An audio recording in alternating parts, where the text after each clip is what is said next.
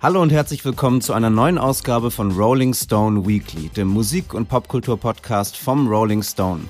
Mein Name ist Jan Jekal und ich freue mich sehr, heute einen Special Guest begrüßen zu dürfen. Ich könnte mir keinen besseren Gast vorstellen, um über das neue Album der Rolling Stones zu sprechen. Er moderiert Soundcheck bei Radio 1, er macht Podcasts, er schreibt für Zeit Online und viele andere und er hat die nächste Titelgeschichte vom Rolling Stone geschrieben über die kleine Bluesgruppe aus London, um die es heute gehen soll. Herzlich willkommen, lieber Thorsten Groß. Hallo Jan, ich grüße dich. Freut mich hier zu sein, sehr schön. Wir ähm, nehmen diese Folge ja leider zu Kriegszeiten auf, haben darüber gesprochen, dass das treibt uns beide sehr um und, und beschäftigt uns sehr hatten überlegt, wie wollen wir das thematisieren im Podcast, wollten es aber auch nicht verschweigen. Ne? Ja, es ist wirklich so überschattet jetzt diese wahnsinnig, für mich wirklich schöne Woche, da werden wir ja gleich drüber sprechen. Ne? Die Stones, das ist für mich ein Ereignis und, und das, ne, aber das überschattet das natürlich gewaltig. Und also da merkt man natürlich auch, was dann wiederum wirklich zählt. Und auch auf so vielen Ebenen natürlich diese entsetzlichen terroristischen Anschläge, was da sonst alles passiert, aber natürlich auch die antisemitischen Ausschreitungen, die wir in Deutschland, insbesondere Berlin erleben. Ich weiß, ich war gestern Abend in Neukölln und äh, wir proben da mit der Band. Und die, die Sonnenallee äh, brennt ja sozusagen die zweite Nacht in Folge. Ja, ganz, ganz viele Dinge, das, das lässt einen nicht unberührt. Und in jeder freien Sekunde lese ich und, und überlege, wie man sich dazu verhält. Aber es ist natürlich ratlos. Aber was man vielleicht machen kann, was wir überhaupt noch machen können hier aus unserer privilegierten Blase, die wir irgendwie überhaupt den Luxus haben, über sowas Schönes wie ein neues Stones Album reden zu können in geheizten, sicheren Wohnungen, ist ja zumindest äh, zu spenden. Wir haben uns ja mal ein paar Sachen angeguckt. Das ist gar nicht so einfach, glaube ich, das zu entwirren. Da können wir ja mal abwechseln. Also ich finde, glaube ich, ganz gut äh, die Organisation Israel äh, Germany das, und, und Karen Hazard das sind äh, Vereinigte Israel-Aktion noch dazu. Das sind zwei Organisationen, von die sich eher für so die psychosozialen und psychologischen Belange einsetzen. Einmal für die Terroropfer selbst, der terroristischen Anschläge und äh, Israel, aber auch hier für von Antisemitismus in Deutschland betroffene Personen. Da könnte man vielleicht mal hingucken. Und natürlich Jan, ewig, was, was immer geht, weil die einfach gute Arbeit machen, ist natürlich Ärzte ohne Grenzen, denn auch die Zivilbevölkerung im Gazastreifen äh, leidet ja. Ist allerdings gerade schwierig, glaube ich, mit den Geldern durchzukommen. Egal, ich denke, Ärzte ohne Grenzen, da ist das grundsätzlich auf jeden Fall gut aufgehoben und dazu gehört auch, ähm, was, was, was hattest du nochmal? Du? Aktion Deutschland hilft, heißen die. Das ist so eine ähm, Vereinigung verschiedener ähm, Organisationen, die auch schon seit vielen Jahrzehnten sehr, sehr gute, wichtige Arbeit machen, die auch bestens vernetzt sind, auch vor Ort, auch in Gaza und und die bereitstehen. Ähm, also da ähm, ja ist äh, kann man sehr gut sehr gut hinspenden gerade. Ja, wir können das ja nochmal in die Show Notes auch packen. Also wenn die ja. der eine oder die andere da was machen möchte, findet man wahrscheinlich in den Show Notes später. Ja, auf jeden Fall, ja. Ich habe es ja eingangs schon gesagt, du hast die Titelgeschichte geschrieben für die nächste Ausgabe vom Rolling Stone. Ähm, Du warst in London, du hast die Rolling Stones getroffen und natürlich äh, wollen wir darüber alles erfahren.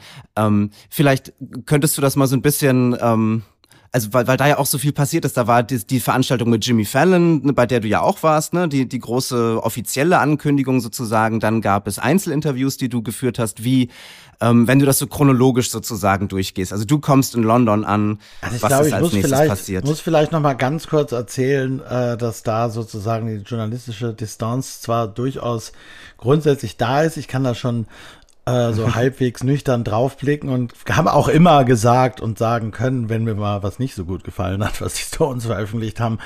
Aber es ist schon also neben David Bowie vielleicht, wer mich kennt, weiß das sowieso, meine äh, absolute Lieblingsband. Das muss man vielleicht noch mal vorher kurz erzählen. Und zwar so neben Bowie vor allem die eine Band, die auch immer da war und auch immer da geblieben ist. Du kennst das ja auch, man hat ja mit manchen Dingen hat man Phasen. Manche Sachen findet man mal besser, dann wieder nicht mehr ganz so gut. Und es gibt auch ein paar Sachen, die ich früher gehört habe, die mir heute nur noch nostalgisch was bedeuten und die eigentlich gar nicht mehr vorkommen. Aber bei den Stones ist das halt nicht so. Ich bin damit aufgewachsen, es lief fortwährend schon zu Hause. Ich bin ähm, von einer, meine Mutter ist alleinerziehend gewesen, mein Vater kenne ich nicht und da liefen permanent diese Stones-Platten. Natürlich so eine sehr 68er Hippie-Prägung auch in diesem Haushalt. Und nicht nur bei ihr, sondern auch bei ihren Geschwistern, die wichtig für mich waren. Also die ganze Familie war so eigentlich immer eine Stones-Familie. Auch wenn man die Beatles auch sehr geschätzt hat übrigens. Das war nicht zwangsläufig immer so, dass sich das ausgeschlossen hat. Und so ist es geblieben. Ich kannte auch in den 80er Jahren, wo ich ja dann so meine Jugend im Wesentlichen durchlebt habe, eine Menge Leute, das war damals noch relativ weit verbreitet, jedenfalls in meinem Freundeskreis, die so die Alten auch mitgehört haben noch. Ne? Die, damals hat man ja auch schon von den Alten gesprochen, obwohl die da erst alle Mitte 30 waren. Aber wir haben halt Post-Punk und New Romantics und alles, was in den 80ern so lief, für uns entdeckt und gehört. Aber eben auch die Stones und einiges andere, was vorher da war. Und so ist es immer geblieben. Äh, das muss ich mal einmal kurz voranstellen, damit man vielleicht so ein bisschen die Fallhöhe einschätzen kann. Also ich hatte jetzt das große Glück ja schon, die Stones zum insgesamt, also Keith Richards hatte ich schon mal alleine interviewt für ein Soloalbum und die Stones jetzt auch schon zum zweiten Mal, Mick auch nochmal so. Also jedenfalls ein paar Mal Interviews mit einzelnen Mitgliedern der Band führen zu dürfen. Und das ist völlig surreal immer noch. Ne? So mein zwölfjähriges Ich wäre, also das ist natürlich wie auch. Das muss ich, glaube ich, kurz voranstellen, weil die Stones ja immer noch, auch wenn man sie schon ein paar Mal gesehen hat, jedenfalls geht's mir so und ging auch einigen anderen Leuten in London so, so Leute, da gibt's ja nur ganz wenige so aus dieser Kategorie, wenn die einen Raum betreten, dass man denkt, krass, die gibt's ja wirklich, so, ne? Also, weil sie, weil sie halt so überlebensgroße Figuren sind, so. Ja, insofern war die Aufregung schon Wochen vorher, vor dieser London-Reise, gigantisch. Also, äh, zumal es ja auch noch die Stadt ist, aus der sie kommen. Das ist, ne, so, und dass da sich dann irgendwie mal wieder irgend so ein Kreis schließt. Wobei man mit so sich vermeintlich schließenden Kreisen bei den Stones ja immer vorsichtig sein muss, weil es gibt ja immer wieder eine Ausfahrt in die, in die, in die Zukunft. Also es geht ja immer weiter. Also es war äh, im Grunde vom, vom ersten Moment an wirklich besonders und magisch. Ich habe das auch in der Rolling Stone Geschichte geschrieben. Wir sind da so am Vorabend äh, oder am Nachmittag des, des Tages vor der Pressekonferenz sogar angekommen. Da war es dann tatsächlich so, dass einer aus unserer Reisegruppe sogar, es wurde ein, es gibt da so ein Pub, was eine zentrale Bedeutung im Rahmen dieser Pressekonferenz hatte. Da habe ich in der Geschichte drüber geschrieben, das werde ich auch gleich erzählen. The Ship Inn, das ist neben dem Hackney Empire, wo diese Pressekonferenz anberaumt war. Und die haben auch so ein paar Übernachtungsbetten. Da kannst du dich also auch einmieten. Und es war klar, dass das so ein bisschen das Zentrum und sozusagen der Backstage-Bereich für die Journalistinnen und Journalisten und alle, die sonst irgendwie mit dieser Pressekonferenz zu tun hatten, sein sollte. Das sind natürlich haufenweise Leute von der Crew erstmal, die sowas überhaupt organisieren. Es waren aber auch über 200 MedienvertreterInnen äh, geladen und da war richtig viel los. Aber nicht so aber an dem Tag, als wir ankamen, da war noch gar nichts los. Und als dann der eine aus unserer Reisegruppe sich da eben einmietete und dann später so runter in die Kneipe ging, als man dann dahin ging, dann so in die Ecke geguckt und dachte plötzlich, hoch, wer sitzt denn da? Und da saßen da tatsächlich Jimmy Fallon und Mick Jagger in der Ecke von diesem Pub und tranken ein Ale. Und machten dann später nämlich dieses inzwischen schon berühmt gewordene Foto, wo sie gemeinsam äh, in andere, in so ein anderes Londoner Stadtteilblatt gucken, so tun, als würden sie es lesen und so weiter, ne? Äh, und das ist dann sozusagen ja um die Welt gegangen und viral gegangen. Die Kellnerin von dieser Kneipe hat mir später erzählt, dass haufenweise Leute schon eine Stunde später und jetzt in den Wochen danach ist das auch immer wieder passiert, alle in dieses kleine Pub kommen und äh, dieses Foto nachstellen von Mick Jagger und Jimmy Fallon. Dazu muss man ja wissen, dass Jimmy Fallon, das ist, da sind die Stones natürlich sehr klug. Die sind einerseits befreundet, andererseits hat Jimmy Fallon, ich weiß es, ich kann es gerade auch nicht nachsehen, aber ich glaube, er hat 43 Millionen Instagram-Follower oder irgendeine so völlig absurde, abenteuerliche Zahl. Das heißt, die Reichweite, die der Mann mit an den Tisch gebracht hat, war natürlich ganz gut. Nee, ich habe dann aber Folgendes erstmal gemacht. Ich hatte mir so für die Rolling Stone-Geschichte so ein kleines kleine Besonderheit vorgenommen. Das kann man schon mal so ein bisschen teasen. Ich wollte nach Dartford fahren, wo Mick Jagger und Keith Richards ja herkommen, wo sie geboren sind. Vor ein paar Wochen sind Statuen aufgestellt worden dort, Bronzestatuen im Stadtzentrum von Dartford. Ist immer so ein bisschen befremdlich, wenn so diese einstigen, das hat ja viel mit Gegenkultur zu tun gehabt, jetzt so in so Statuen veredelter im, in der Fußgängerzone stehen. Oft sind sie auch nicht so gut gelungen, muss man ehrlicherweise sagen. Und es ist ja besonders, ich weiß nicht, besonders komisch ist es eigentlich, wenn die Leute noch leben. Ich weiß, wie wird's dir denn gehen, wenn ich jetzt, wenn jetzt, während du hier gerade sitzt, jemand eine Jan Jekal-Statue irgendwo aufstellt? Das würde mir gefallen, glaube ich. ich ja, aber nee, das ist Wir rufen dazu auf. Ja, gerade gerade bei den Rolling Stones, ne, oder gerade bei einer Band wie der wie den Rolling Stones, die die mit dieser Energie und dieser äh, dieser Dynamik und dieser Jugendlichkeit, ne, dann so diese diese statische Musealisierung ähm, ist natürlich ein ein Widerspruch. Absolut. Und ich, ich mir ging's ja dann, ich war ja dann auch neugierig. Ich wollte es mir eben angucken. Ich bin dann nach Dartford gefahren. Es gibt dort an dem berühmten Bahnsteig 2, wo Mick Jagger und Keith Richards sich, nachdem sie in der Grundschule schon gemeinsam gewesen waren, dann aber aus den Augen verloren hatten, äh, das ist diese berühmte Szene, die eigentlich fast jeder kennt. Äh, haben sie sich wieder getroffen. Äh, mit, mit 17 waren sie da, glaube ich, am Bahnsteig 2 von ihrer Heimatstadt eben. Beide fuhren äh, täglich nach London hinein. Mick Jagger damals an die Wirtschaftsschule, Mick, äh, Keith an die Kunstschule. Man kennt diese Szene. Und da gibt's jetzt auch eine so eine Gedenktafel, eine Plakette, eine große, die da am Bahnsteig hängt. Und es gibt noch ganz viele andere Sachen, da reicht jetzt die Zeit nicht. Haufenweise Straßen sind, also man muss wirklich Dartford sich heute als so eine Art Stones Freizeit, Freiluftmuseum vorstellen vorstellen. Und eben diese Statuen, da war ich dann, da habe ich, das habe ich ausführlich im Heft beschrieben.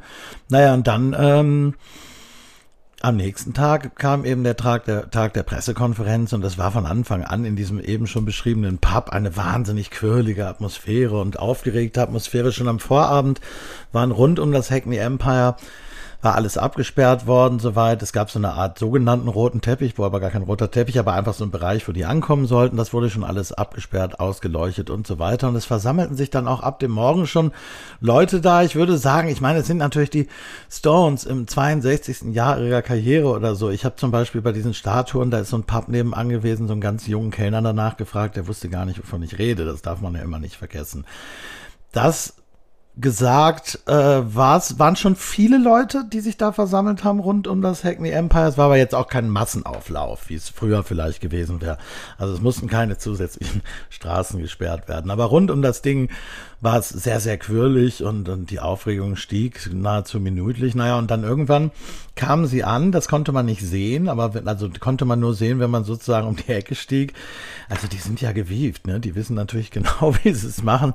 Sie sind in getrennten Limousinen äh, erstmal äh, grundsätzlich gekommen und haben dann so hinter dem Haus, unauffällig sind sie in ein dort bereits wartendes London-Taxi umgestiegen was gebucht war und damit dann eben zu dritt vorgefahren und dann das Bad in der Menge gesucht und all diese Dinge getan, die sie seit 62 Jahren halt so machen. Naja, und dann die Pressekonferenz, die haben die meisten ja wahrscheinlich gesehen, du sicher auch, oder? Das war doch unterhaltsam. Ich äh, war im Livestream selbstverständlich dabei, ja. Ach du, das, ich fand das wahnsinnig vergnüglich. Das war natürlich komplett durchchoreografiert, so. Was ich aber auch bei solchen Sachen immer ganz gut finde, weil dann funktioniert's auch. Und die, ähm, die Interviews, ähm, waren die dann am gleichen Tag? Waren die so am, am gleichen Ort auch? Oder wie kann ich mir das vorstellen? Also die Pressekonferenz, das war das ging ja recht schnell. Ne? Das waren ja so 20 Minuten, 30 Minuten und dann war es schon vorbei. Wie ging es danach weiter? Ja, genau. Also gemessen daran, dass das wirklich eine wahnsinnige Vorbereitung. Die Nettozeit war ja nur wirklich knapp über 20 Minuten, wahnsinnig aufregend. Und damit war es dann da auch vorbei. Es gab wohl auch, glaube ich, mal irgendwann Überlegungen, dass sie da noch ein Konzert spielen wollten. Aus irgendeinem Grund hat das nicht geklappt. Das wäre natürlich toll gewesen, wenn sie da noch gespielt hätten. Und nee, die Interviews waren am nächsten Tag dann. Das war aber auch ganz gut. Dann hat man, also bis man, bis dann alles wirklich vorbei war und von dem Moment an, wo wir äh, dort angekommen sind bei der Pressekonferenz, also das waren zwar nur 20 Minuten auf YouTube, aber so der Tag war dann doch trotzdem irgendwie voll. Nee, war am nächsten Tag in einem Hotel, wie das ist üblicherweise, werden ja diese Interviews immer in, in Luxushotels meist abgehalten, insbesondere bei so einer Band wie den Rolling Stones natürlich. Und aber auch in London natürlich, ne? Das war dann am nächsten Tag, ja, ein wahnsinnig professionell, aber irgendwie sympathisch durchchoreografiertes Ding auch. Sympathisch deshalb, weil es war einerseits sehr quirlig auf den Fluren, es waren wahnsinnig viele Leute da. Aber alle waren wirklich sehr freundlich und gelassen. Es war nicht so eine, ne, es war nicht so eine, manchmal ist es auch so eine stressige, eher unangenehme Atmosphäre bei solchen Tagen. Das war nicht so. Man muss sich das so vorstellen, dass die Stones äh, jeweils in einer Suite dann empfangen. Sie geben einzeln Interviews, also Keith Richards, Mick Jagger und Ron Wood sitzen jeweils in einer Suite. Dreimal darfst du raten, wer die größte hat. und sie haben auch alle eigene Herren Make-up-Leute und Stylistinnen ah, ja. und eigene Publizistinnen und äh, auch nochmal alle jeweils einen eigenen Manager, eine eigene Managerin. Es sind fast ausschließlich Frauen übrigens tatsächlich. Braucht man gar nicht unbedingt gendern. Also Ron Wood hat einen männlichen Publizisten, alle anderen äh, sind, waren, so wie ich das beobachten konnte, Frauen. Deshalb war aber immer relativ viel los. Die Interviews wurden gefilmt und so weiter. War viel los. Und es gab auch nicht, man hat natürlich auch nicht so wahnsinnig viel Zeit, weil viele Leute alles machen müssen. Da musst du sowas musst du dann schon sehr auf den Punkt vorbereiten und sehr tight durchgehen, um das zu schaffen. Aber ich bin eigentlich zufrieden, wie es gelaufen ist. Die waren wirklich gut drauf, muss man sagen. Ich meine, was ist denn, die hat 80-jährige Männer, also Keith ist 79 und Ron Wood 76, aber Mick Jagger eben schon 80. Und ich meine, das ist wirklich immer wieder faszinierend, muss man, also das, wir haben es jetzt so oft gelesen und gehört, aber es stimmt halt auch, der Typ ist immer noch so wahnsinnig schnell im Kopf und so zack, zack, zack, der glüht wirklich. Und das ist beeindruckend, weil, weil, weil man ja auch ganz viele Leute kennt, die 30 oder 40 sind, die nicht mehr, schon nicht so schnell im Kopf sind.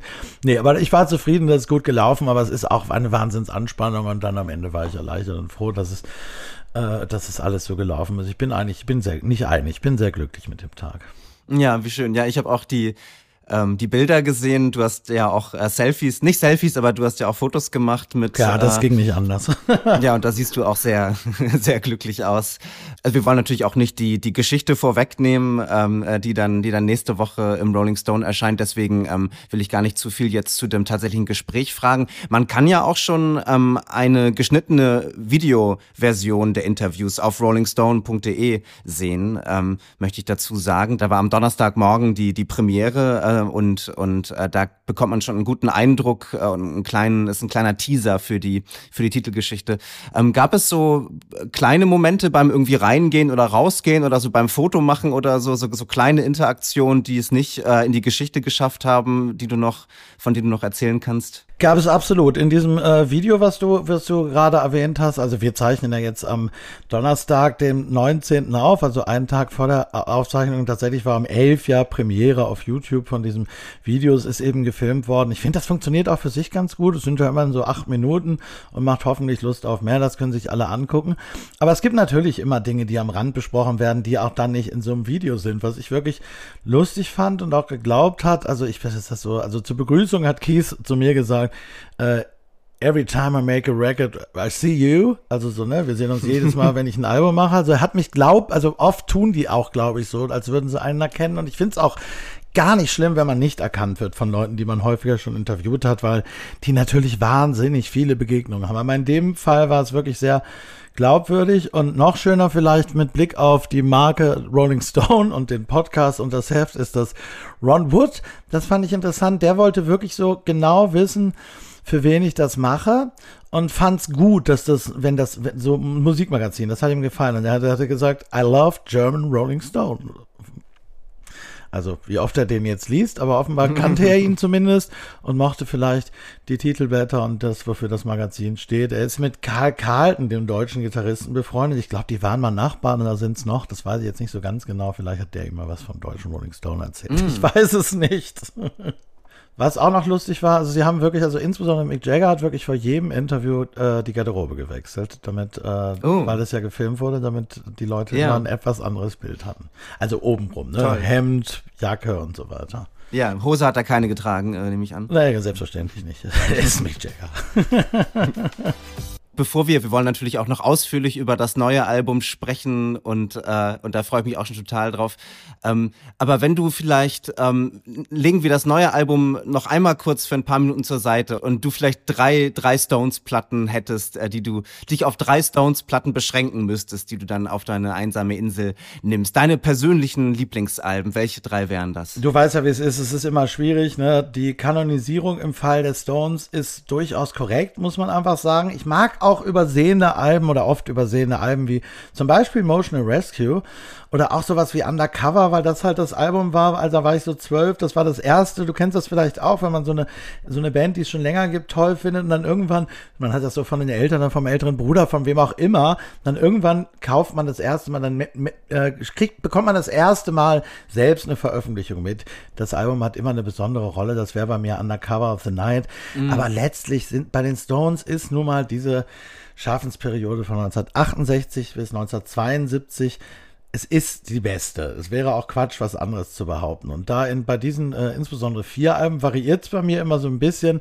Am ehesten sind es oder im Moment sind es auf jeden Fall Let It Bleed, Sticky Fingers und natürlich Exile on Main Street, was eigentlich meistens so auf Platz eins ist. Also wenn ich jetzt da innerhalb dieser drei Alben noch ein Ranking vornehmen sollte, es ergibt nicht so viel Sinn, weil es wirklich variiert. Ne? Manchmal ist Let It Bleed oben, äh, Im Moment ist, glaube ich, Let It Bleed oben. Ich habe jetzt viel wieder gehört. Viele Jahre und äh, die meiste Zeit in meinem Leben war Exile on Main Street auf der Eins, würde ich sagen. Ja ich mag die Rolling Stones auch total gerne und habe sie auch viel gehört. Sie nehmen eine andere Rolle in meinem Leben ein als in deinem. Ich bin mich auch recht spät zu den Rolling Stones gekommen. Also natürlich waren sie mir immer ein Begriff und waren sie mir immer bekannt, aber ich habe sie natürlich auch schon immer als ähm, ältere Herren sozusagen kennengelernt. Deswegen ne, waren sie, hatten sie für mich halt nicht diese ähm, diese Bedeutung. Und ich bin dann ähm, ich habe zum ersten Mal festgestellt, dass die Rolling Stones cool sind und dass sie coole Musik haben, ist, als ich äh, in einem Film-Soundtrack äh, äh, den Song Under My Thumb gehört habe, den ich, den ich nicht kannte vorher oder oder vielleicht kannte ich ihn so ein bisschen, aber da habe ich ihn zum ersten Mal dann irgendwie bewusst gehört. Dass, da war ich dann so 16, 17 oder so und äh, und das hat mir richtig gut gefallen. Und da bin ich dann so eingestiegen und habe dann angefangen, die Rolling Stones wahrzunehmen oder diese Geschichte, also und wirklich auch dann diese Ära. Also Under My Thumb war ja noch früher, ähm, aber ich habe dann vor allem auch die Alben gehört, die du gerade genannt hast. Und das wären auch genau meine drei Alben, wenn ich wenn ich mich beschränken müsste, würde ich auch Let It Bleed, Sticky Fingers, Exile on Main Street. Du hast es ja auch gesagt, die Kanonisierung ist recht äh, recht eindeutig oder viele Leute ja. sind sich ziemlich einig, was Oft die starken halt Alben auch, angeht. Ne? Wobei ja. ich auch nicht zu den Leuten gehöre, da kommen wir ja gleich dann irgendwie so aufs neue Album, die immer gesagt haben, oder es gibt ja immer so bei vielen Künstlern, Künstlern ist ja, dann gibt es so einen Stehsatz und der ist bei den Stones das beste Album seit Tattoo You oder wahlweise ja. oder wahlweise seit Tattoo You haben sie nichts Gutes mehr gemacht. Ich finde das immer so ein bisschen lustig, weil Tattoo You auch gar nicht so ein herausragendes Album ist. Ich finde, da sind vier fantastische Songs drauf. Waiting on a Friend ist einer meiner liebsten zum Beispiel. Aber es ist ja im Grunde so eine Art B-Seitensammlung damals gewesen, ne? Weil, weil die, das, das, das war, ist alles Material aus der vorhergehenden Session gewesen. Aber das ist eigentlich egal. Ich finde, also für mich, gibt es überhaupt kein Stones-Album, auf dem nicht mindestens ein oder zwei tolle Songs sind. Und das Problem der viel gescholtenen Alben, der, äh, die, also die Abstände wurden dann ja wesentlich größer. Insofern haben sie ja praktisch äh, die gesamten neun, also die letzten 30 Jahre nur bislang drei Studioalben mit eigenen Songs gemacht, 92ern und The Bigger Bang 2005. Auch auf diesen Alben, äh, insbesondere auf Bigger Bang, sind fantastische Songs. Die sind nur alle, finde ich, viel zu lang. Und das war so ein bisschen damals so dieser CD-Logik geschuldet. Äh, das, ne, damals war das so, man muss die Spielzeit maximal ausnutzen. So, je mehr Songs man hat, desto wertvoller sei es so ungefähr. Da haben ja alle Leute so Alben mit 16, 17, 18 Songs teilweise gemacht. Und das ist natürlich Unsinn. Die hat man meistens nicht. Aber auch da sind schöne Sachen drauf. Ich freue mich aber sehr, und da kommen wir ja gleich zu, dass sie dieser Versuchung diesmal widerstanden haben. Also, dass das neue Album Hackney Diamonds ungeachtet dessen, wie man das sonst bewertet, es hat einfach kein Gramm Fett. Das ist von der Länge her, es ist mm. perfekt, finde ich. Ja, du hast A Bigger Bang ähm, erwähnt. A Bigger Bang ist 18 Jahre her. Das letzte Album mit eigenem Material liegt 18 Jahre zurück. Also eine also gerade in der Popkultur eine eigentlich wirklich unvorstellbare, ein unvorstellbarer Zeitraum, in dem so wahnsinnig viel passiert ist. Die Rolling Stones haben ja noch ein Album gemacht in der Zeit seitdem, Blue and Lonesome, aber eine äh, ja eine, eine Sammlung von von Blues-Covern, wo man auch so ein bisschen äh, sich hätte vorstellen können. Das war so ein bisschen mein mein Gefühl, als das Album rausgekommen ist. So, ah okay, das ist jetzt deren deren Abschied. So, das, das, das inszenieren sie jetzt so als ihr letztes Album. Das ist, da, du hast auch von sich schließenden Kreisen gesprochen vorhin. Da schließt sich der Kreis wieder. Sie kehren zu ihren Ursprüngen zurück. Sie machen ein Blues-Cover-Album und damit verabschieden sie sich. Ja, das hätte, hätte man natürlich denken können. Das hätte perfekt gepasst. Ich glaube, einige haben es auch gedacht. Ich habe es allerdings nicht gedacht, weil es ja damals schon so war. Also klar, ne, so die kehren zurück zu den Songs, mit denen sie angefangen haben und sind jetzt auch alle gehen auf die 80 zu. So kann man es auch mal lassen, theoretisch. Aber schon damals wollten sie ja eigentlich das aufnehmen, was jetzt Hackney Diamonds geworden ist. Ne? Sie haben ja viele Jahre, da können wir ja gleich nochmal drüber sprechen, immer wieder versucht, was Neues zu machen. Und damals haben sie sich getroffen im Studio in London, was Mark Knopfler übrigens gehört von den Dire Straits. und wollten sich mit diesen Blues-Geschichten im Grunde erstmal warm spielen, um dann da an neuen Songs zu arbeiten. Und da haben sie so eine Freude an diesen Blues-Songs äh, gehabt, dass sich das verselbstständigt hat.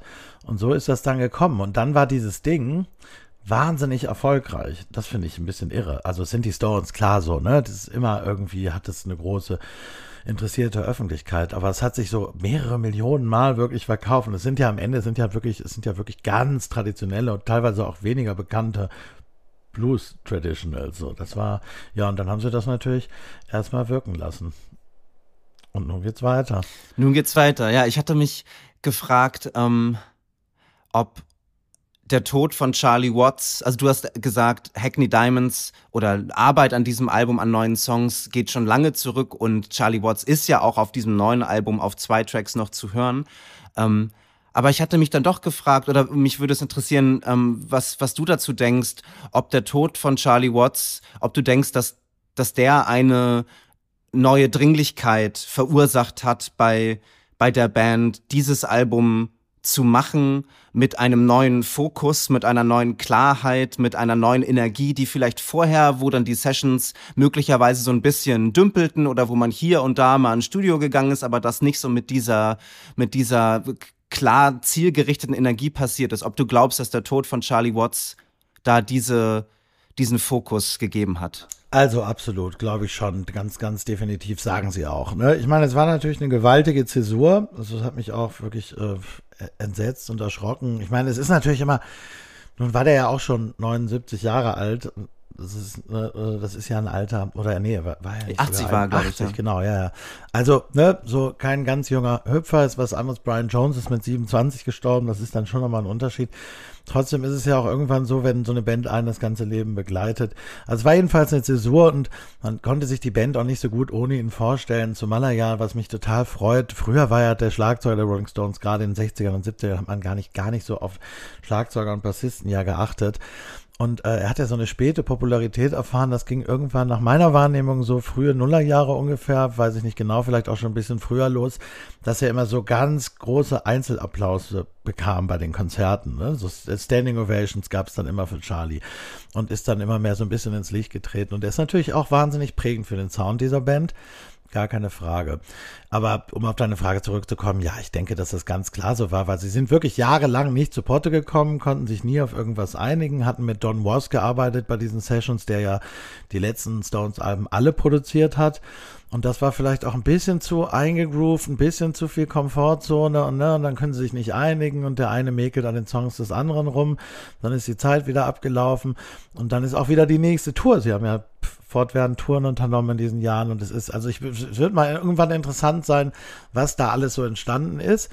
Ne, das kriegen wir dann vielleicht ja irgendwann nochmal auf Boxen zu hören oder so. Sie haben wohl sehr, sehr viel gemacht, aber sie sind jedenfalls nicht zu Potte gekommen. Und das war jetzt, selbst die Stones haben jetzt, glaube ich, mal erkannt, ja, das Leben ist endlich, auch für uns. Und einer ist nun schon weg. Und wenn wir jetzt, dann sollten wir es machen. Und sie haben das ja wirklich in einem Rush aufgenommen. Das hast du gelesen wahrscheinlich schon, ne? Ja, es ist ja, klingt ja so, als ob, ob die Person, die ihnen dann wirklich dabei geholfen hat, äh, zu Potte zu kommen, ihr neuer Produzent Andrew Watt war. Ja, auch wirklich ein sehr junger Mann, ne? So Anfang 30 ist der. Ähm, und äh, und, und, und das, das habe ich in einigen Interviews, haben sie, haben sie dir, glaube ich, auch erzählt, ne? dass, dass, dass, dass der ihnen auch wirklich gesagt hat, nee, das, also das Solo spielst du jetzt oder die Gitarre machst du jetzt oder so, ne? Also dass er da dann wirklich die Band auch zu so einer gewissen Disziplin vielleicht ähm, oder auch einfach, äh, ja, dass er, dass er ihnen diesen Schwung gegeben hat, ähm, den sie vielleicht mit, mit einem altgedienten Don Was nicht so gehabt hätten, ne? Dass, äh, dass so ein junger Mann, so ein junger Produzent da entscheidend war. Der aber auch das Rückgrat hat, da so reinzugehen und äh Zweitens bedarf es ja da auch einer Band, die das zulässt. Ja. Die Stones, das ist ja oft bei diesen großen Alten, dass man so das Gefühl hat, sie sind teilweise so ein bisschen beratungsresistent und lassen nicht unbedingt so gern so ein Korrektiv von außen zu. Oder auch die Leute trauen sich gar nicht so richtig, jemand so reinzureden. Ich meine, du brauchst halt schon so ein bisschen äh, auch Rückgrat, um jetzt Mick Jagger zu sagen, du, pass mal auf, das war scheiße, was du da gerade gesungen hast, das kannst du besser, mach das bitte nochmal, glaube ich. Und dieser Andrew Ward muss ein Teufelskerl sein, 32 Jahre alt tatsächlich. Ich beobachte das seit einer Weile, der hat ja ganz viel so junge, große PopkünstlerInnen äh, produziert, aber vor allem im Kontext Stones ist er ja interessant als so eine Art ja Superfan-Produzent, habe ich ihn, glaube ich, in der Story genannt weil er, weil er offenbar so eine Classic-Rock-Sozialisation auch durchwandert hat in seinen jungen Jahren oder jedenfalls all diese großen Helden verehrt.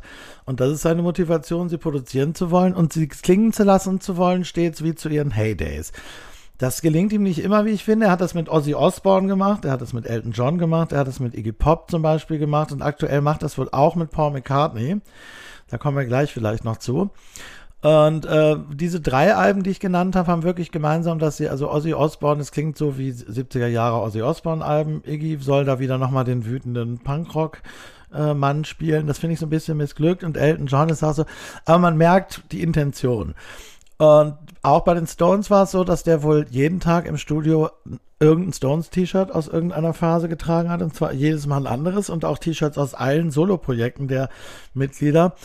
Mick hat mir erzählt, äh, der kann alle unsere Songs, der kann sie auf der Gitarre spielen, auf dem Bass spielen, er kann sie singen, er kennt alles. Und darüber, über diese Geschichtskenntnis und über sein Phantom hat er sich wohl den Respekt erarbeitet und die tatsächlich dann richtig angetrieben. Die haben wohl, also das Material hatten sie ja größtenteils vorher schon, aber viel ist wohl auch noch im Studio entstanden und sie haben zwischen Weihnachten äh, 22, also jetzt vor fast einem Jahr, und dem Valentinstag, also in, also netto wohl in sechs Wochen das meiste aufgenommen. Ja, das, ich meine, das ist doch wirklich genau das, was man will. Also genau so einen Produzenten wünscht man sich doch für, für eine Band von dieser Statur, die ein Produzent, der den Katalog kennt und liebt, der der Band äh, total zugewandt ist der aber trotzdem nicht äh, in Ehrfurcht erstarrt und, und alles irgendwie abnickt oder so, sondern der dann auch gerade aus dieser, aus dieser Liebe und dieser Zuneigung heraus sie antreibt, weil er weiß, wozu sie fähig sind. Ne? Und dann lässt er ihnen halt auch nicht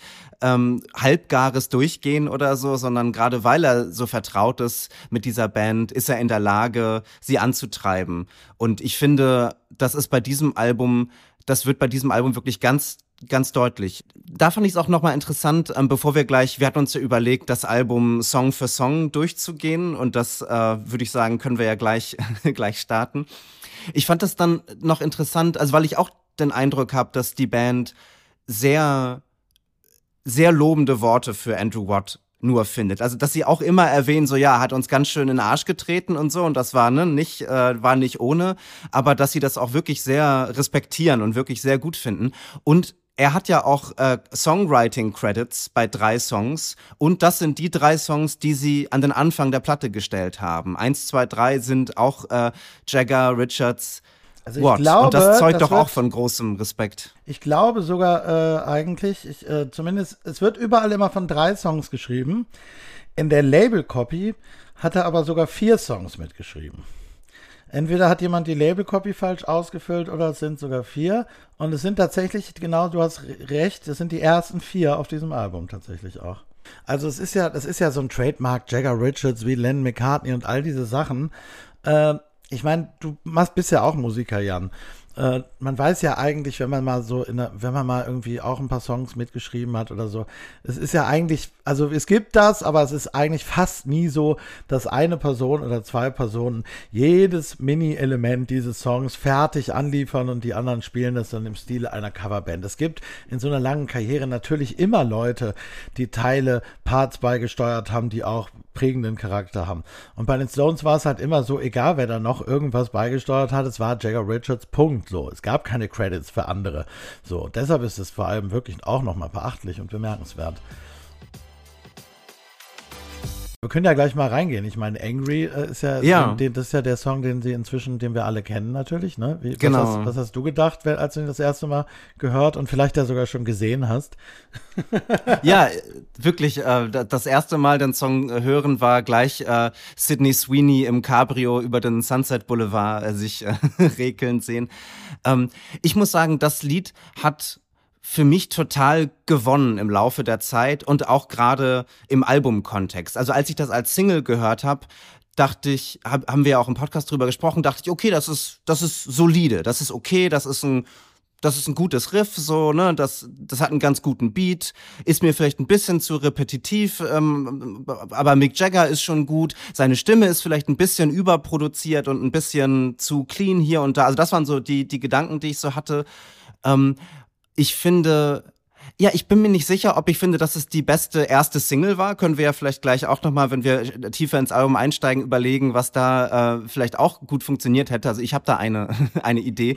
ähm, deswegen ist es, für mich ist es ein richtig guter Albumtrack und ein guter Einstieg ins Album. Also so, so ein, so ein Start-Me-Up-hafter äh, Riffbrecher. Äh, ähm, und ähm, ja, ich finde sehr, sehr solide ähm, vielleicht nicht die beste erste Single. Was ja, alles, was, da, da, da würde ich dir widersprechen, sonst alles, was du gesagt hast. Ich, man macht ja oft jetzt als erste Single eher so einen Signature-Track, dessen Aussage ist, hey, wir sind's wieder und ist so, ne? Und es ist natürlich Stones in Reihenform. So ein ganz klassisches Keith Richards Riff, was eben an Start Me Up und Jumpin' Jack Flash und all diese großen Riffs erinnert. Dann auch, gebe ich dir auch, sehe ich genauso, ein wirklich sehr viel vielschichtigerer Song, auch in dem viel mehr auch hinten noch passiert, als es beim ersten Hören einem vielleicht auffällt. Und insofern, und der halt auch einer, der schon knallt und der man schön plakativ so. Deshalb fand ich die Wahl eigentlich ganz gut. Nicht unbedingt potenziell der größte Hit, da gebe ich dir auch recht. Und ich meine, gut, wir alle, wenn wir das Video, das ist jetzt viel schon besprochen worden, ich hätte jetzt so das krachlederne Sexy Mieder für Sidney Sweeney nicht unbedingt mehr gebraucht. Jagger hat ja gesagt, das, das, das sei schon eigentlich eine Art Selbstplagiat, das müssen wir mit Humor sehen. Äh, wer den Sunset Strip kennt in Los Angeles und da schon mal runtergefahren ist, ist natürlich direkt in dieser Szenerie. Die Kernidee finde ich super. Ich glaube, sie hätte aber auch funktioniert, wenn Sidney Sweeney einfach so mit einer Sonnenbrille cool am Sportwagensteuer gesessen da lang gefahren wäre, dann wäre es auch nicht viel schlechter gewesen. aber das nur am Rande.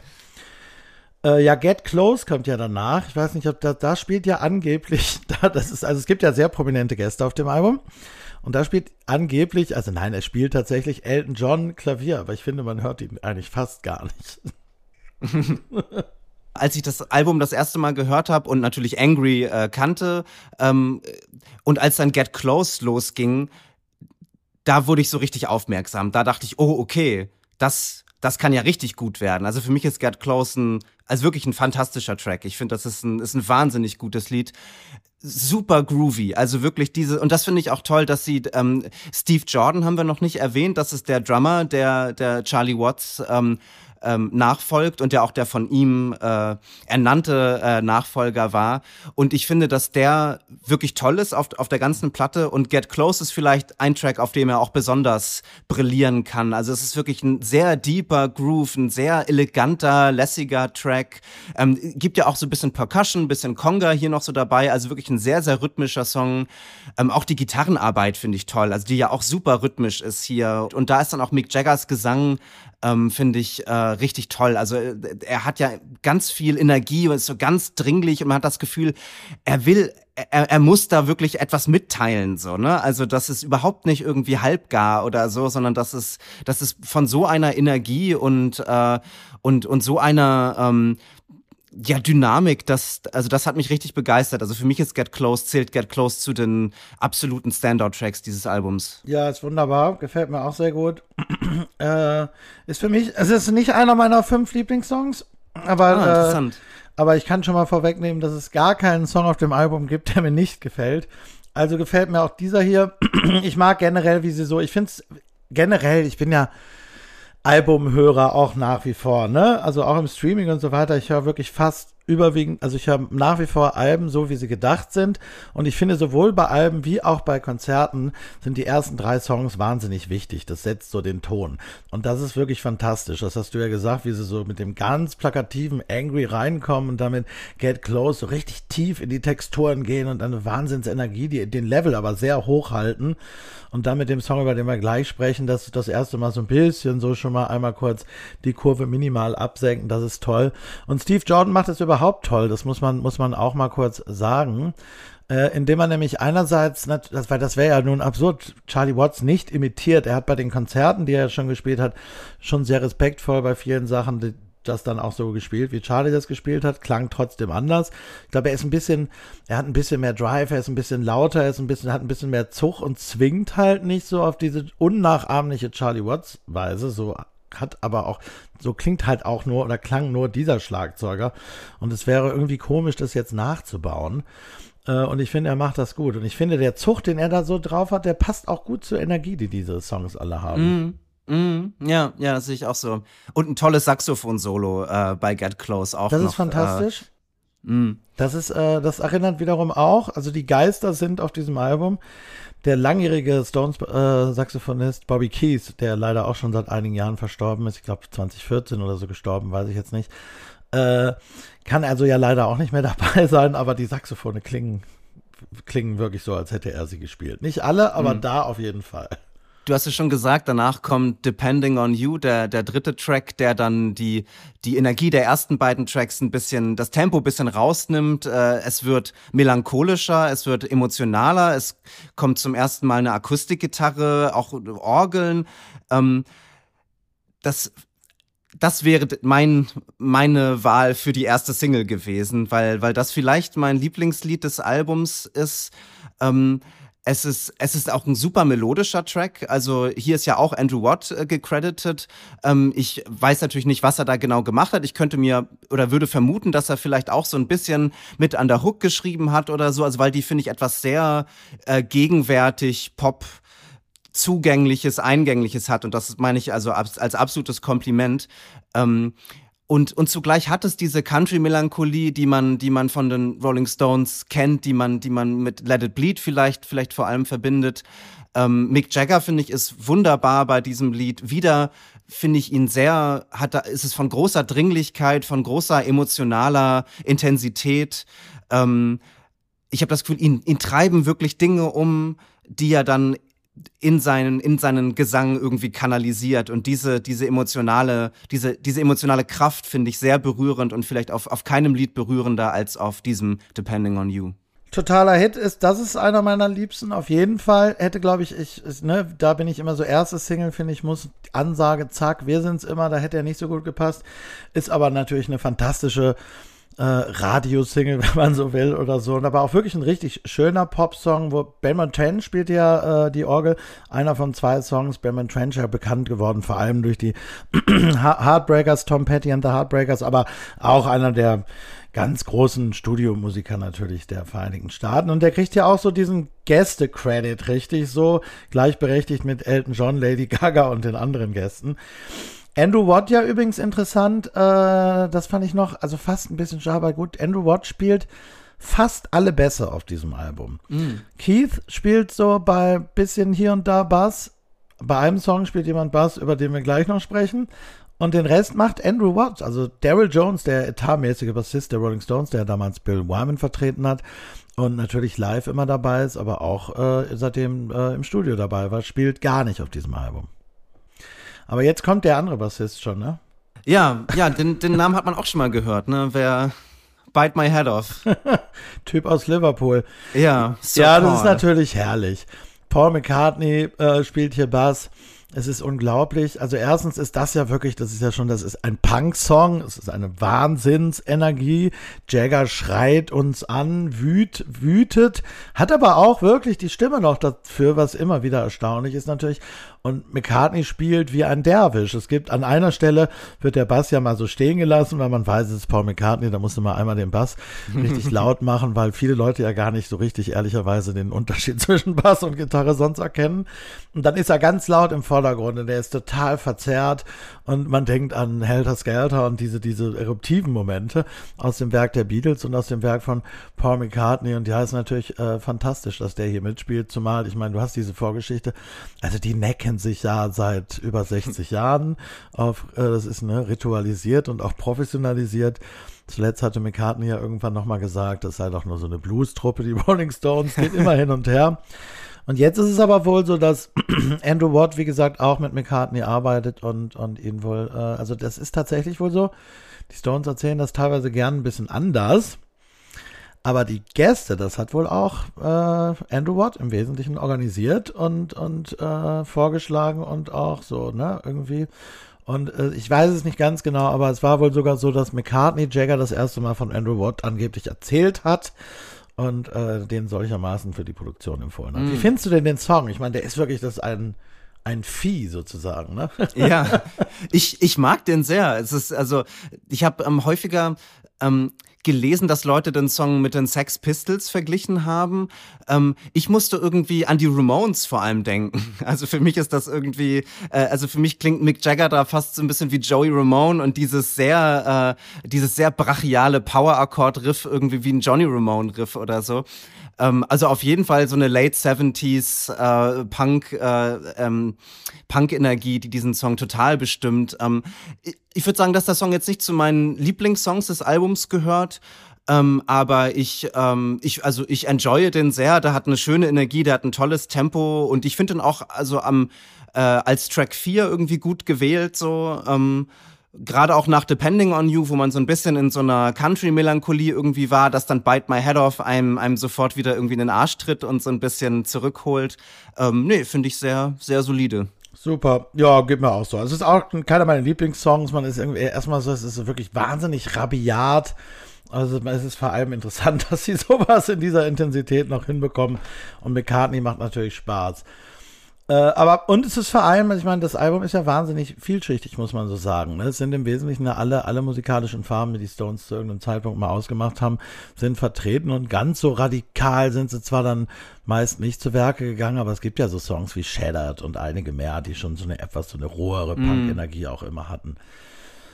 Ja, Whole Wide World kommt als nächstes. Den mag ich sehr gerne. Ah, interessant. Ja, ich wollte gerade sagen, das ist vielleicht der eine Track, der mir nicht so gefällt. Ich finde den okay, aber ich glaube, ich glaube, den werde ich schon häufiger skippen. Doch, aber der hat, also der ist von Anfang an bei mir hängen geblieben. Man muss sagen, es ist auch eine sehr markante, ein markant, sehr markanter Chorus, ne? Es ist poppig, hat aber gleichzeitig fast so eine Art, also wenn man jetzt so aus heutiger Sicht würde man vielleicht sogar fast sagen, so Indie-Gitarren-mäßig, so Indie-Rock-Gitarren, so ein bisschen, ne, so sehr zackig, fast so ein bisschen, keine Ahnung, irgendjemand hat tatsächlich in dem Kontext mal das Wort Blockparty auch in den Mund genommen. Da wäre ich jetzt gar nicht drauf gekommen. Ich weiß aber, was die Person meinte, weil die Gitarren haben so eine leicht, ja, ne, es ist so sehr zackig. Ja, ich habe mir Strokes aufgeschrieben, ja, witzigerweise, als ja, das ist ja äh, dann, Referenz. Genau, also es hat so eine Indie-Rockigkeit auf jeden Fall. Es hat einen sehr schönen Refrain, wie ich finde. Und es ist natürlich so ein bisschen die London-Nostalgie, die diesen Song durchweht, ne, die mich dann auch nochmal freut. Da geht es so ein bisschen um die äh, Anfänge, so die, die Straßen von London, nicht vielversprechend am Anfang und da ging alles los und dann haben sie in dieser WG dann gehaust damals und so weiter und so fort. Da spielte alle, no, alles eine Rolle und, und ist damit eingeflossen in den Song und ich mag ihn gern. Aber ich, den danach finde ich noch besser. ja, den, den danach mag ich auch sehr. Dreamy Skies, ähm, auch ein, äh, ein Country-Stück, äh, auch mit einer sehr schönen, ähm, sehr schönen Stimmung und einer sehr schönen so Situation, die da so etabliert wird. Also, also Mick Jagger äh, träumt sich eigentlich in eine in eine idyllische Art der Isolation, irgendwie alleine mit einem alten Radio zu sein, das nur Hank Williams und schlechten Honky Tonk spielt, heißt es im Text, kein Telefon, kein E-Mail, got to break away from it all und dann Bottleneck-Gitarren. Ähm, das, äh, das gefällt mir auch sehr, das Lied. Ich finde es echt wirklich sehr schön. Das ist wirklich eine wunderbare Country-Ballade, auch wieder mit Ben Montrancher übrigens am, äh, an der Orgel, an der Hammond. Ähm, ich finde das ganz gut, weil das Album, wir haben gerade, ne, das, das ist, das Album hat sehr viel Attacke. Es war ja wohl sogar mal überlegt worden, da so konzeptuell diesen Wutbegriff irgendwie mehr durchzuziehen, als sie es dann tatsächlich getan haben. Äh, und das ist halt, ich meine, das, das, das, das, ich finde das alles total super, ich finde das wahnsinnig frisch, aber es ist auch so ein bisschen, es ist halt wirklich völlig alterslos. Die Stones klingen in diesen Songs wie eine junge Band. Und da finde ich es schon irgendwie ganz schön, dass es diese, diese Balladen dann zwischendurch gibt. Nachher kommt auch noch einer, der zwar ganz anders ist, da reden wir gleich noch drüber, aber inhaltlich in die Kategorie vielleicht fällt, wo dann doch auch mal so ein bisschen die Sehnsucht nach Ruhe und Abgeschiedenheit und so durchdringt. Das gefällt mir sehr gut. Mick Jagger ist natürlich, ne, wenn ihn darauf ansprichst, sagt er immer nur, ja, das war halt so ein Gefühl, aber das kannte ich so aus dem Lockdown noch. Da können wir uns ja alle noch dran erinnern. Bin ich jetzt mhm. aber auch froh, dass es wieder vorbei ist und jetzt geht's wieder los, ne? Ja. Da lässt er sich nicht drauf ein, aber ich finde trotzdem schön, dass es diesen Moment gibt. Ich muss sagen, ich mag das, ich, ich habe das Gefühl, das nächste Lied, Mess It Up, ist, ähm, ist, ist so ein bisschen kontroverser oder polarisierender, könnte ich mir vorstellen. Ich muss sagen, ich mag das Lied richtig gerne. Das ist ein Disco-Track, das ist, ist Some Girls-Ära Stones, aber halt wirklich super modern produziert und also es hat mich auch an irgendwie so, so äh, Random Access Memories Daft Punk oder so erinnert. Also die, die Gitarren sind so richtig toll produzierte Nile Rogers-hafte Disco-Gitarren. Ich mag den Anfang vom Song auch total. Also so die ersten fünf Sekunden oder so klingt das ja so, ist alles noch so ganz dumpf, die Höhen sind so rausgenommen. Es klingt so, als wäre man irgendwie vor einem Club und die Türen wären noch zu und dann werden die Türen aufgemacht und auf einmal ballert es los. Das äh, finde ich wirklich fantastisch. Wie findest du das Lied? Ja, ich finde es auch großartig. Ich finde es fantastisch. Ich finde vor allem, also das ist ja ganz interessant, das ist nun einer der beiden Songs, an denen Charlie Watts äh, Schlagzeug spielt. Ähm, und es ist einer der Songs, die wirklich aus einer älteren Session zwangsläufig ja noch übrig geblieben waren, wenn Charlie drauf spielt. Aber man merkt, und das sieht man auch so ein bisschen in der Labelcopy, die werden den zwar schon mal aufgenommen haben, aber garantiert nicht so. Also ich glaube, man merkt, dass Andrew Watt hat sich halt den Drumtrack von Charlie Watts genommen und darum herum werden sie alles neu gebaut haben, weil es ist, wie du sagst, es ist wahnsinnig zackig, es ist unglaublich auf den Punkt und es hat halt die Energie, die die anderen Sachen auch haben, aber auch nochmal in diese andere Richtung, nämlich wirklich in diese Disco-Richtung und ich finde ihn auch fantastisch und ich liebe es allein schon wegen der einen Stelle, wo Mick Jagger mit der Kopfstimme einmal äh, ja. den Refrain einleitet. Das ist ein ja. ganz kleiner Moment, aber ich liebe ja. diesen Moment. Mm, ja, das ist auch, ich glaube wirklich mein Lieblingsmoment des Albums. Ja, ja, toll, toll. Ja, und danach spielt ja Charlie nochmal äh, Schlagzeug und das ist jetzt so ein, so ein äh, legendärer Moment, wo, wo es nochmal eine gute Idee gab, denn da ist ja nicht nur Charlie Watts am Schlagzeug, sondern auch Bill Wyman, der Originalbassist der Rolling Stones, spielt Bass. Das ist also die Originalband, sofern sie noch lebt, jedenfalls für einen Moment wieder vereinigt gewesen. Äh, Elton John spielt auch noch zusätzlich Piano. Das ist natürlich alles spektakulär. Man muss dazu aber wissen, Bill Wyman ist auch natürlich nachträglich hinzugefügt worden. Schöne Idee, aber da standen jetzt nie diese fünf Männer in einem Raum. Mm. Und ich finde ganz ehrlich, das ist auch schon das Beste, was man zu dem Song sagen kann. Also er stört überhaupt nicht, er ist ganz völlig in Ordnung. Ich habe gar kein Problem mit dem Song, aber das ist auch für mich, aber das, also er ist jetzt für mich nicht herausragend. Ja, Live by the Sword heißt der. Ja, ähm, also ich fand das ganz, ich war, ich war ja letzte Woche im Urlaub in, in Paris ähm, und habe das Stones-Album dann halt immer gehört, wenn ich auf dem Hotelzimmer oder auf dem Airbnb-Zimmer war. Also, also ich hatte das nicht unterwegs bei mir, sondern nur auf dem Zimmer. Und als ich dann so in der Stadt unterwegs war, habe ich halt aber immer Ohrwürmer von dem Album gehabt, so was ja auch schon total die Qualität der Songs so zeigt. Und äh, und witzigerweise war dann halt auch so die ähm, so die Eingangszeilen von von Live by the Sword waren halt auch immer in meinem Kopf, wie Mick Jagger dann singt, If you live by the sword. Also das hat mich dann so total, ähm, ob, ja, also mir geht es irgendwie ähnlich. Das ist nicht, also vielleicht auch für mich eines der schwächsten Lieder des Albums, aber trotzdem hat es dann doch irgendwie so was Hookiges, was mich dann doch ja. greift und äh, also er ist halt so sehr old-fashioned, was ja irgendwie auch gut ist, ne? Und Charlie spielt Schlagzeug, so ein schöner, Boogie-artiger Rhythmus. Also überhaupt nichts dagegen. Aber das sind nicht unbedingt die Momente auf diesem Album, die mich am meisten begeistern. Nee, das nächste Lied, Driving Me Too Hard, finde ich, ist da, ist da schon wieder, spielt in einer ganz anderen Liga für mich und ist ein, ist ein, ist ein tolles, tolles Lied. So, beim, beim Gitarrenintro äh, muss man so ein bisschen an Tumbling Dice denken. Das ist was sehr schön, sehr voll, äh, ein sehr, sehr eleganter Track auch. Auch wieder leichte Country-Elemente, ähm, auch Pedal-Steel-Gitarre und ich finde, dass die, dass die Gitarren von, von Keith und und Ronnie sich hier also wahnsinnig schön verbinden und, und das dann auch, äh, also Mick Jaggers Gesang äh, total wunderbar sich über dieses warme Gitarrenbett legt. Auch ein Soul-Track äh, oder Soul-Element in diesem Track, ähm, etwas sehr Sehnsüchtiges, sehr Berührendes, ähm, den, den mag ich auch sehr. Also du hast mich nach meinen äh, Lieblingssongs aus dem Album gefragt, äh, wie, wenn ich vorhin, wie vorhin bei den Alben drei nennen müsste oder nur dürfte, wäre der dabei. Ich finde den Song hm. fantastisch. Mm. Es ist so eine ganz klassische Jagger Richards Kooperation mit so einer leicht wehmütigen Note drin. Ich habe diese Songs immer geliebt. Und es ist wohl so, dass sie äh, also das ist ja grundsätzlich so, wir haben das eben schon mal gesagt, diese Trademark Jagger Richards kommt halt überall drunter. Das ist aber wie bei all diesen Bands richtig zusammen, wie man sich das so klischeehaft vorstellt, in einem Raum sitzend geschrieben, haben sie natürlich vor allem in den ganz frühen Jahren, weil das schon logistisch oft danach gar nicht mehr möglich war.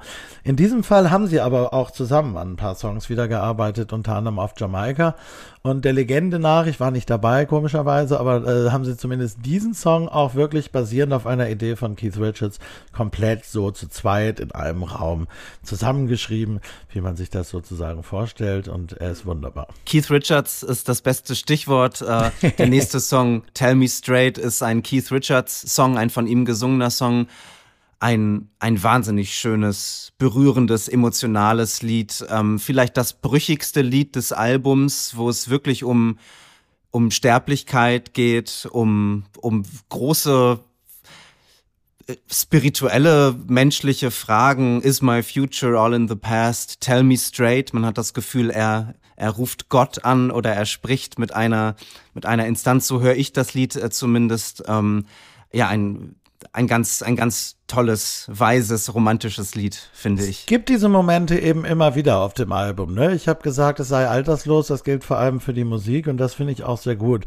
Es gibt halt so diese klassischen Frauen- und Love-Song-Themen und so, wie Jagger sie verarbeitet, aber es gibt mehrere Stellen auf dem Album, wo er mit seinem Alter durchaus selbstironisch witzig kokettiert, aber es jedenfalls thematisiert, wenn er etwa singt in uh, Whole Wide World, You Think the Party's Over, Well It Only Just Begun und einige mehr äh, gleich, gleich in Sweet Sounds of Heaven kommt das auch nochmal und hier bei Keith eben auch.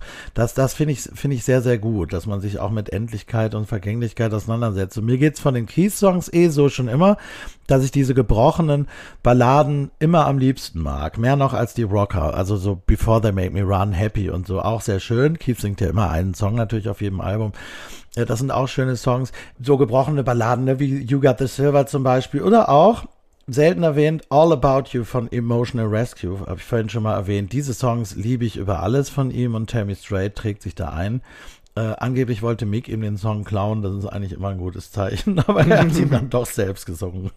Die Hörerinnen und Hörer haben das alle inzwischen auch wahrscheinlich gehört. Es ist zu hören seit einer Weile. Also der Song, der jetzt kommt, Sweet Sounds of Heaven mit Stevie Wonder und Lady Gaga, das ist für mich der beste, wenn ich jetzt mal diesen Spruch bringe, nagelt mich nicht drauf fest, aber es ist der beste Stone-Song seit jedenfalls sehr langer Zeit. Ich habe mal am Anfang irgendwas mit 40 Jahre gesagt, ist auch egal. Aber ich, ich, finde diesen Song unglaublich. Ja, ich mag, ich mag den auch sehr. Ich finde, äh, der hat ähnlich wie Angry, hat er für mich auch im Album-Kontext nochmal total gewonnen. Er ist ja hier sehr bewusst platziert als vorletzter Track. Wir sind jetzt bei Track 11 angekommen, also dass man so ein bisschen das Gefühl hat, alles kulminiert irgendwie in diesem Song, so, ne? Und der zwölfte Track, zu dem kommen wir gleich, der ist dann eher wie so eine, wie so ein Epilog irgendwie. Aber der, dieser elfte Track, äh, all, alle Energie, also das ganze Album ist irgendwie so ein, so ein Crescendo sozusagen, was dann in diesem Song kulminiert, so könnte man es hören. Es ist ja auch der längste Song mit, mit, mit Abstand, siebeneinhalb Minuten, glaube ich, ne?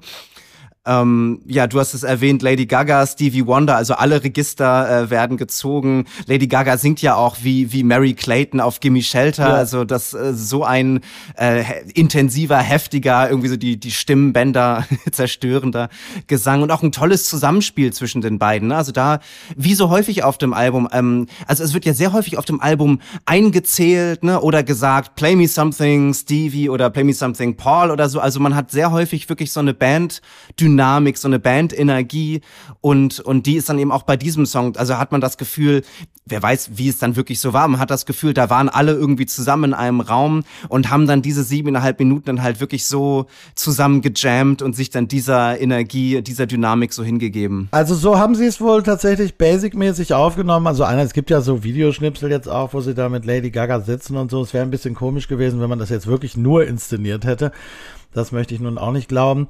Äh, und sie haben es auch so erzählt, dass sie tatsächlich, also alle unabhängig voneinander, dass sie mindestens die Basics, also das ist wohl, kein Mensch nimmt ja mehr so Platten auf, aber die sitzen dann da wirklich im Kreis und äh, nehmen das erstmal auf. Natürlich gibt's Overdubs, natürlich werden die Gesänge nochmal extra aufgenommen und so weiter, aber so geht's wohl, so ist es wohl immer losgegangen bei diesen Sachen. Und ich finde, das hört man auch, den sich daraus ergebenden Vibe hört man auch. Und ja, es ist einfach fantastisch gesungen von, von Lady Gaga, ganz großartig, Stevie Wonder am Piano. Und auch wieder, du hast es gerade gesagt, ne, bei, bei Keith, äh, äh, Is My Future All in the Past, oder wie war die Zeile nochmal? Und äh, hier gibt es jetzt in Sweet Sounds of Heaven ja uh, Let the Old Still Believe That They're Young. Also, ne, das ist so, dass das ist vielleicht, machen diese beiden Zeilen auch nochmal ganz kurz klar, äh, wie unterschiedlich dann wiederum Mick und Keith auf sowas wie Alter blicken. Mm.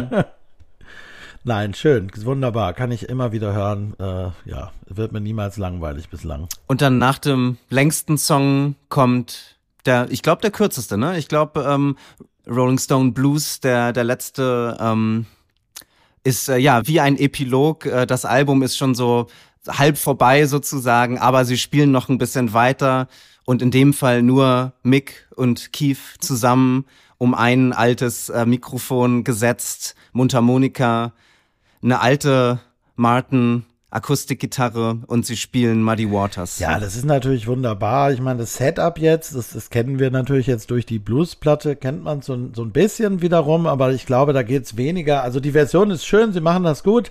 Ich finde Mick Jagger als Harpspieler großartig, es ist gut gesungen und das ist der Kern von allem, was sie sind ist natürlich der Blues. Insofern ist das auch irgendwie ein schönes Statement, dass das da drauf ist, aber es geht natürlich eigentlich um mehr und um was anderes. Und das gefällt mir wiederum besonders gut. Also es ist ja tatsächlich die, der Song von Muddy Waters, dem die Rolling Stones ihren Namen verdanken. Da gibt's jetzt verschiedene, also ne, der Legende nach lag die Schallplatte in der Gegend, als, glaube ich, Brian Jones damals am Telefon stand und äh, mit demjenigen, mit dem Promoter des ersten Auftritts gesprochen hat, der dann so sinngemäß sagte, wie heißt ihr denn überhaupt? Und sie hatten noch keinen Namen und er blickt auf diese Schallplatte und sagt The Rolling Stones. Wie auch immer das zustande gekommen ist. Es gab diese Schallplatte und Muddy Waters war für die Stones Gott und, und das hat natürlich die Rolle gespielt.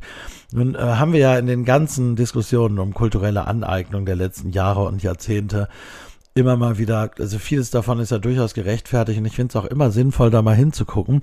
Die Stones hatten solche Vorwürfe schon früh. Ich finde aber, dass es weniger, wenig äh, Adressaten gibt, die weniger eigentlich geeignet für diese Debatte sind weil, weil das ja wirklich aus einer Verehrung kam und weil man auch sagen muss, die haben äh, immer Ross und Reiter genannt, nicht etwa wie Led Zeppelin einfach irgendwie so Blues-Sachen gespielt und als ihre eigenen Kompositionen ausgegeben, sondern immer die Personen genannt, von denen sie beeinflusst worden waren, haben die teilweise mit auf Tour genommen, ihnen später Plattenverträge gegeben und so weiter.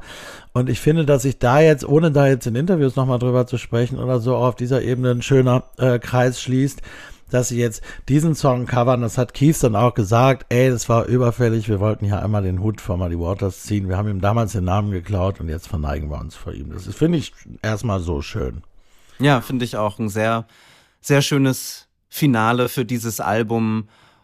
Und es, es wäre ein schönes Finale für, für die Rolling Stones, für die, für die, für das Werk der Rolling Stones. Also ich glaube nicht, dass Blues es das wird. Sie haben ja tatsächlich, also man, das ist wieder wie die Bluesplatte, It Ain't Over Till It's Over. Sie haben ja tatsächlich schon ziemlich klar gesagt, dass sie noch sehr viel Material übrig haben. Und Mick Jagger hat jetzt sogar schon irgendwo gesagt, dass er am allerliebsten das zweite Album auch noch fertig machen und dann wieder auf Tour gehen würde. Mm. Wie viele Sterne, Thorsten, gibst du dem Rolling Stones Album? Also, es sind viereinhalb für mich, viereinhalb Sterne. Ich finde es eine fantastische Platte. Bei so einem umfangreichen Werk hat das immer keinen Sinn, die gegen das komplette Werk zu bewerten, sozusagen. Wenn ich jetzt eine Komplettdiskografie machen würde, würde man vielleicht noch mal einen halben Stern oder so wegnehmen, äh, um dann sozusagen die Meisterwerke, über die wir vorhin sprachen, heller strahlen zu lassen.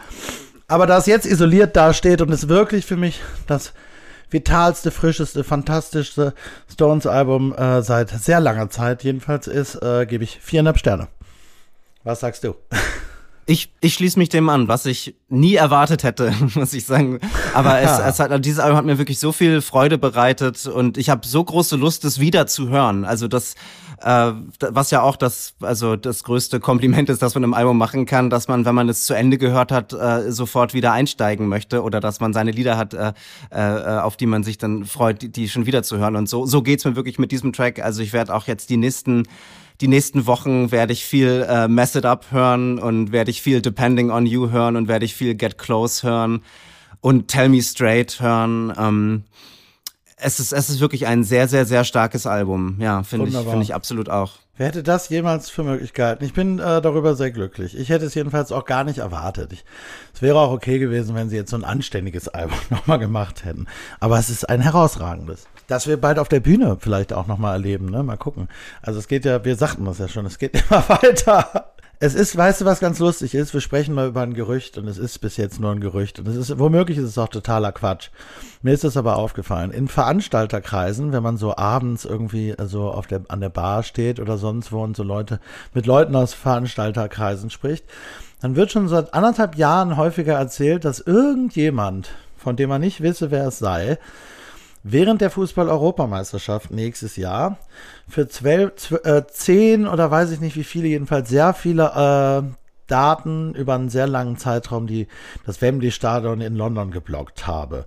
Und mit mm. diesem Gerücht einher ging dann stets, äh, das nächste Gerücht, nämlich, dass das ja nur für eine Oasis-Reunion sein könne, weil dann ja Definitely Maybe Jubiläum habe und dann komme die große Oasis-Reunion.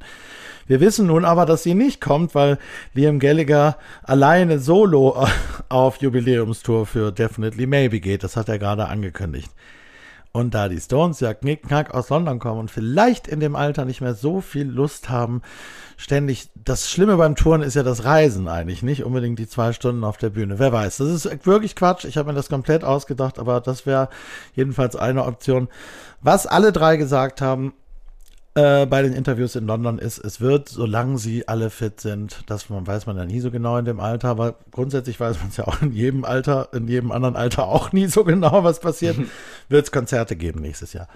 Ja, es würde mich also wahnsinnig freuen, diese, diese Songs auf der Bühne erleben zu können. Ich hoffe wirklich sehr, dass sie dann auch einige davon spielen. Es ist leider, die Stones sind in der Gestaltung ihrer Setlisten ja sehr konservativ und an der breiten Publikumserwartung orientiert, was vielleicht auch nachvollziehbar ist, weil es immer diese riesigen Stadien sind. Dennoch finde ich es manchmal schade, weil ich muss jetzt nicht unbedingt jeden Abend Satisfaction und und äh, so sehr ich diese Songs alle liebe, ich fände es oft gut, wenn sie ein bisschen mehr Raum für die jeweils neueren Sachen einräumen würden. Ich hatte Charlie Watts, äh, das große, die große Freude und Ehre, Charlie Watts auch interviewen zu dürfen, noch äh, wenige Jahre vor seinem Tod, 2016.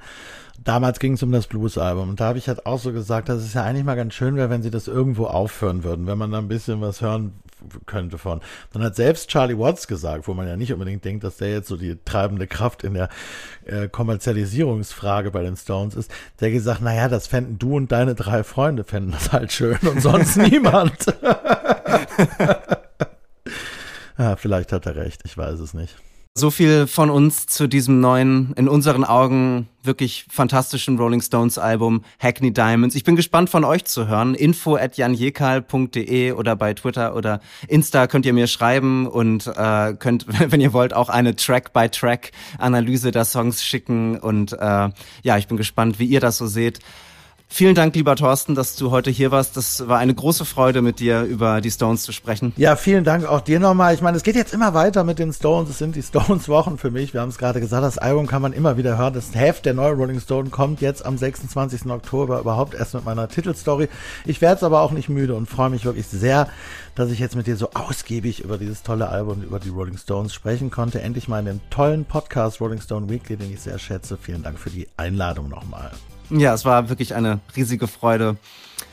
Vielen Dank fürs Zuhören. Abonniert unseren Podcast, abonniert unsere Playlist Rolling Stone Weekly, wo wir unsere Lieblings Rolling Stones Songs von Hackney Diamonds aufnehmen werden.